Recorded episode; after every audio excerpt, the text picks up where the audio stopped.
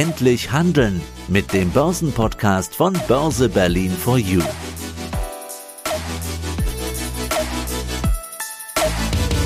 Ja, herzlich willkommen zum Börse Berlin for You Podcast. Heute mit Petra und Peter. Grüß dich, Petra. Hallo, Peter. Ja, du bist von der Börse Berlin. Welche Aufgaben hast du dort?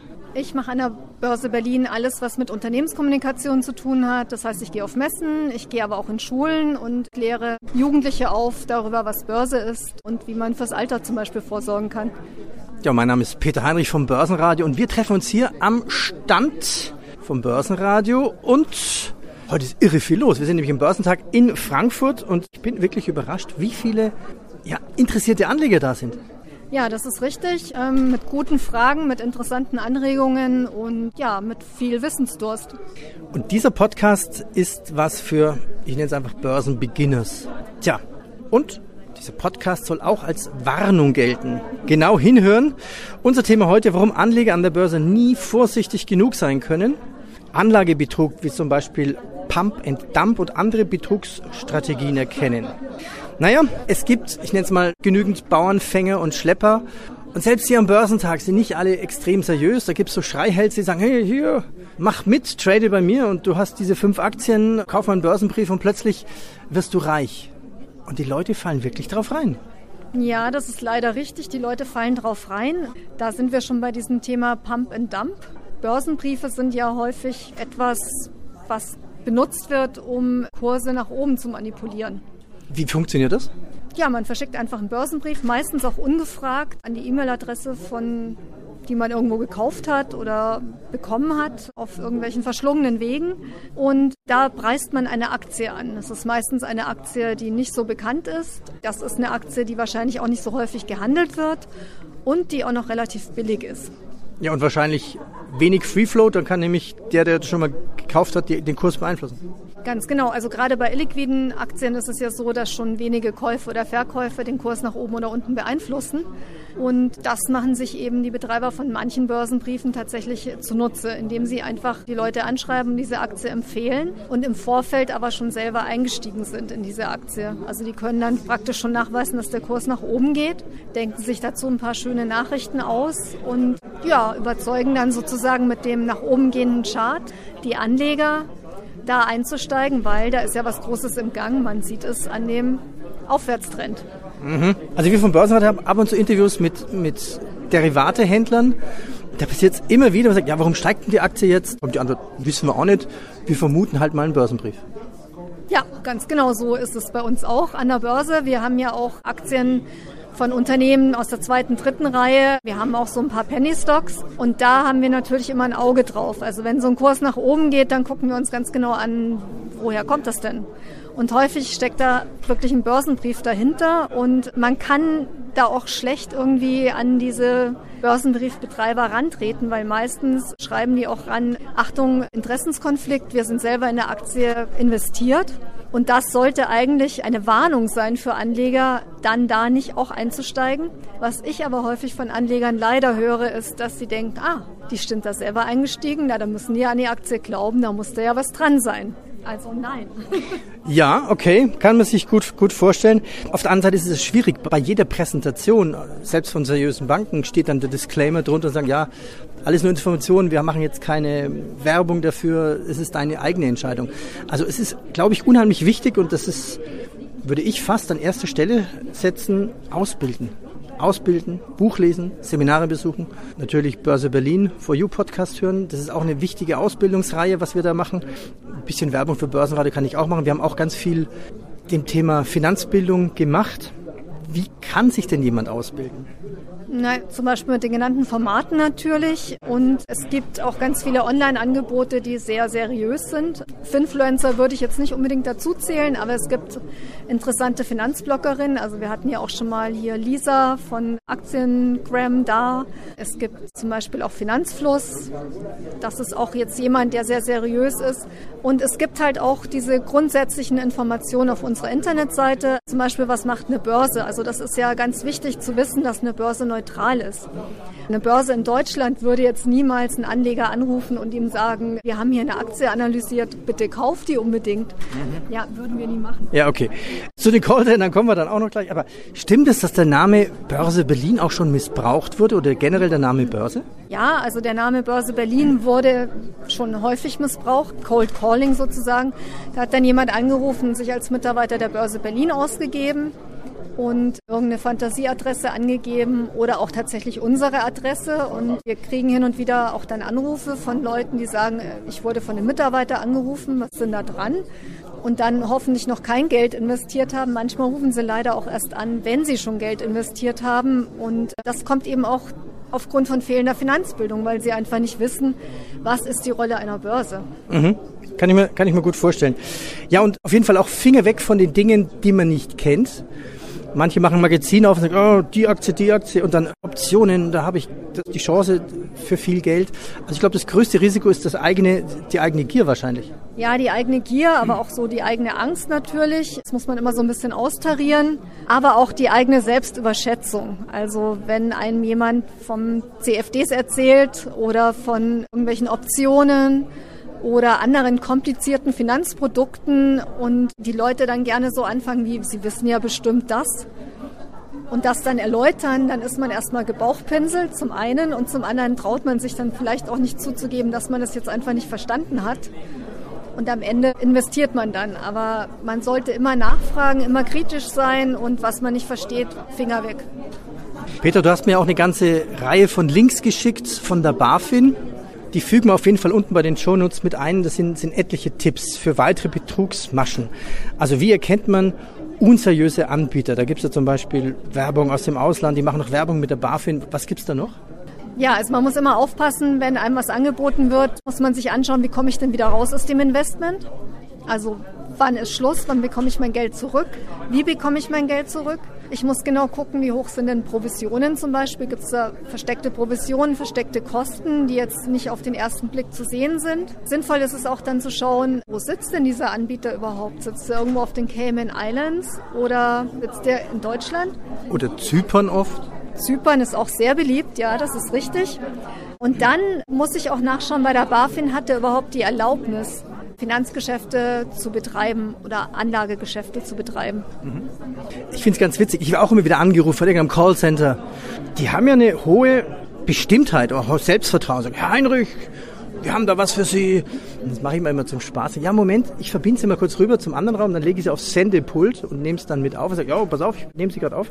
Und sobald Sie dann merken, dass Sie mit jemandem zu tun haben, der sich ein bisschen auskennt, zack, Sie sind sofort auf. Ja. Legen sofort auf, ne? Also, das heißt, auch möglichst schnell auflegen. Also, wenn du jetzt so einen Anruf kriegen würdest, was wäre da eine wichtige Frage? Also wenn ich so einen Anruf kriege, dann wäre meine wichtigste Frage, wo haben Sie überhaupt meine Adresse her oder meine, meine Daten her? Zum einen und zum anderen haben Sie die Erlaubnis der BaFin für solche Geschäfte. Okay, das macht Sinn. Ja, dann haben wir also noch verschiedene Medien. Also was mich wundert, es gibt immer noch Faxaktionen. Weil wir leben im Jahr 2023, aber es gibt es immer noch. Ne? Du kriegst einfach ungefragten Fax. Ja, ja, genau, das gibt's immer noch. Also wir haben inzwischen, also wir haben ja weiterhin Faxe auch an der Börse. Lustigerweise kriegen wir auch hin und wieder so einen Fax zugeschickt, in dem wir aufgefordert werden, irgendwo zu investieren, weil das so eine sichere Anlage wäre mit einer sehr hohen Rendite, was sowieso immer, ja, ein, ein Warnhinweis sein sollte für alle Anleger. Kein Risiko und extrem hohe Rendite ist leider Wunschdenken und nie Realität. Natürlich dann Mails, klar sollte man auch immer schauen, was steht im Impressum, also wer ist eigentlich mein Absender? Gibt es da überhaupt einen wahrscheinlich? Ja, das sollte man auf jeden Fall überprüfen. Man sollte den Namen googeln. Und wie gesagt, die Internetseite der BaFin ist auch immer ganz wichtig, dass man da den Namen googelt und auch nachschaut, ob der vielleicht schon bekannt ist. Also häufig ist es so, dass man auf die Seite der BaFin geht, hat dann eine Verbraucherwarnung zum Beispiel und dann ist es schon bekannt. Wir haben uns so ein bisschen vorhin vor den Börsenbriefen gewarnt. Aber was hältst du generell von Börsenbriefen? Das kann ja auch eine gute Seite sein. Es gibt ja auch durchaus seriöse Börsenbriefe. Die haben eine Redaktion, die recherchieren, die lesen die Berichte. Also nicht jeder Börsenbrief ist negativ. Ja, das ist richtig. Und ein wichtiger Hinweis wäre tatsächlich zu schauen, ob die Versender des Börsenbriefs da jetzt wirklich schon selber investiert sind. Weil dann ist es immer ein Interessenskonflikt und dann sollte ich zweimal hinschauen. Weil wenn die schon selber investiert sind, dann haben die natürlich das Interesse, den Kurs nach oben zu treiben. Und wenn ich dann kaufe und der Kurs steigt, irgendwann steigen die dann wieder aus und äh, ja, wenn die aussteigen, fällt der Kurs wie ein Stein. Allerdings, es gibt auch seriöse Börsenbriefe, da immer der Blick aufs Impressum, wo sitzen die, immer gucken, gibt es Interessenskonflikte. Und, und, die brauchen ja keine BaFin-Zulassung, muss man sagen. Ne? Genau, die brauchen keine BaFin-Zulassung. Vielleicht, also werden da Einzelnamen genannt, dann auch die Namen würde ich da googeln und ja, vielleicht mich auch mit anderen Anlegern austauschen, durchaus auf ja, Online-Portalen. Ob die schon davon gehört haben, ob das seriös ist. Es ist immer schwierig einzuschätzen. Im Zweifel würde ich immer nicht drauf hören. Vorsichtig sein. Genau. Auf der Börse Berlin-Seite gibt es auch Ratgeber. Was steht da so drin?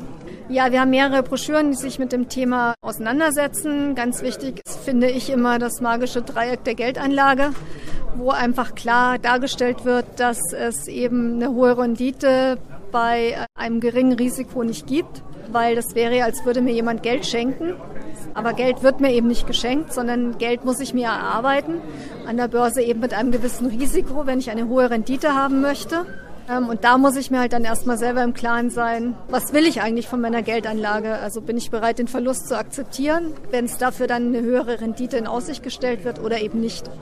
Also, unser Thema des Podcasts ist, warum Anleger an der Börse nie vorsichtig genug sein können. Eieiei. Jetzt habe ich ja Sorge, wir, wir nehmen dem einen oder anderen den Mut, an die Börse ranzugehen. Also, wie kann ich da jetzt seriös und unseriös unterscheiden? Nochmal kurz die Zusammenfassung. Ja, also ich schaue, ob es Interessenskonflikte gibt. Ich schaue aufs Impressum. Also wo ist der Sitz desjenigen, der mir irgendwas anträgt? Werde ich unter Zeitdruck gesetzt zum Beispiel? Dann Finger weg. Verstehe ich das Finanzprodukt, was mir angeboten wird? Habe ich ja einen Hinweis, dass es unseriös sein könnte, zum Beispiel weil die Kontaktaufnahme ohne mein Zutun erfolgt ist. Das ist eigentlich immer, was mich kritisch werden lassen sollte. Und ich sollte immer ganz genau hinterfragen, wie komme ich wieder an mein Geld ran. Stimmt. Man überweist irgendwas und sagt, mach eine Order und dann ist es alles weg. Ne? Genau. Ja, geht schneller als man denkt. Und ich warne sehr stark vor Steuersparmodellen, weil da wird häufig an die Gier der Anleger appelliert, Steuer zu sparen und dann vielleicht Bargeldtransaktionen zu tätigen. Da ist das Geld dann auch gerne weg. Ja, und für solche Themen gibt es natürlich den Steuerberater. Die Kosten wollen sich meistens die Leute sparen, aber die sind, glaube ich, sinnvoll investiert. Ja, genau, die sind auf jeden Fall sinnvoll und bewahren vielleicht auch manchmal vor einem Totalverlust, wenn man die Steuern komplett umgehen möchte. So, jetzt gehen wir mal ein bisschen auf die Mutseite. Was sind so deine Worte nochmal einsteigen an die Börse? Das ist ja auch hier ein Podcast für Neueinsteiger. Wie taste ich mich heran, um seriös zu arbeiten. Auf der anderen Seite muss ich ja auch bereit sein und am Anfang schon festlegen, was bin ich bereit zu verlieren. Weil an der Börse gibt es zwei Richtungen, die nach oben und die nach unten. Ja, also ich sollte mir zuerst mal klar machen, wie viel Geld habe ich überhaupt, was kann ich anlegen, wie hoch ist der Betrag. Ich muss natürlich auch immer ein Auge darauf haben, dass ich meine Reserve habe. Man sagt immer so drei bis vier Monatsgehälter sollte man auf jeden Fall auf der hohen Kante haben, falls mal Unwägbarkeiten passieren. Also das Auto geht kaputt, die Miete steigt, was auch immer. Da muss ich ein Polster haben. Wenn ich was übrig habe, dann erst kann ich an der Börse investieren und dann sollte ich mir aber auch eine Strategie zurechtlegen. Zum Beispiel meine Ziele formulieren, mich auch selbstkritisch fragen, was, was weiß ich schon von der Börse, was muss ich mir noch aneignen. Dann sollte ich fragen, was für ein Typ bin ich eigentlich? Also gehe ich gerne ins Risiko? Bin ich eher so ein Haut drauf?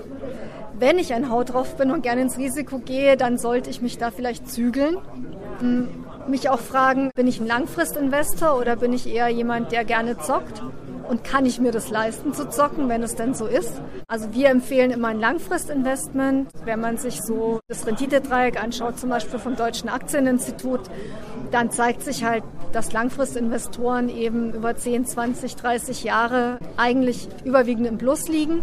Ähm, Habe ich so viel Sitzfleisch? Ich muss mich auch fragen, wie ist mein Nervenkostüm? Also bin ich eher der ängstliche Typ, der dann in Panik wieder alles verkauft, wenn es nicht so läuft, wie ich mir das gedacht habe. Und dann natürlich die Rollen der einzelnen Finanzakteure sollte ich kennen, damit ich auch einschätzen kann, ja, was die machen. Und ich sollte natürlich niemals in irgendwas investieren, was ich nicht verstehe. Also so ein paar Faustregeln kann man sich auf jeden Fall merken. Ähm, die machen einem das Leben leichter. Nie alle Eier in einen Korb, also diversifizieren, nichts kaufen, was man nicht versteht. Hin und her macht Taschen leer, ist auch ein sehr schönes, also nicht immer einsteigen, gleich wieder aussteigen. Es gibt überall Gebühren. Und ja, das ist auch ein wichtiger Hinweis, die Gebührenstruktur, die Kosten immer anschauen und mit der Rendite vergleichen. Also, hört auf die Petra, dann klappt es auch mit der Börse. Ja, hoffentlich. ja, das war der Börse Berlin for You Podcast heute mit Petra und Peter. Danke dir. Ja, ich danke dir auch. Hat wieder sehr viel Spaß gemacht.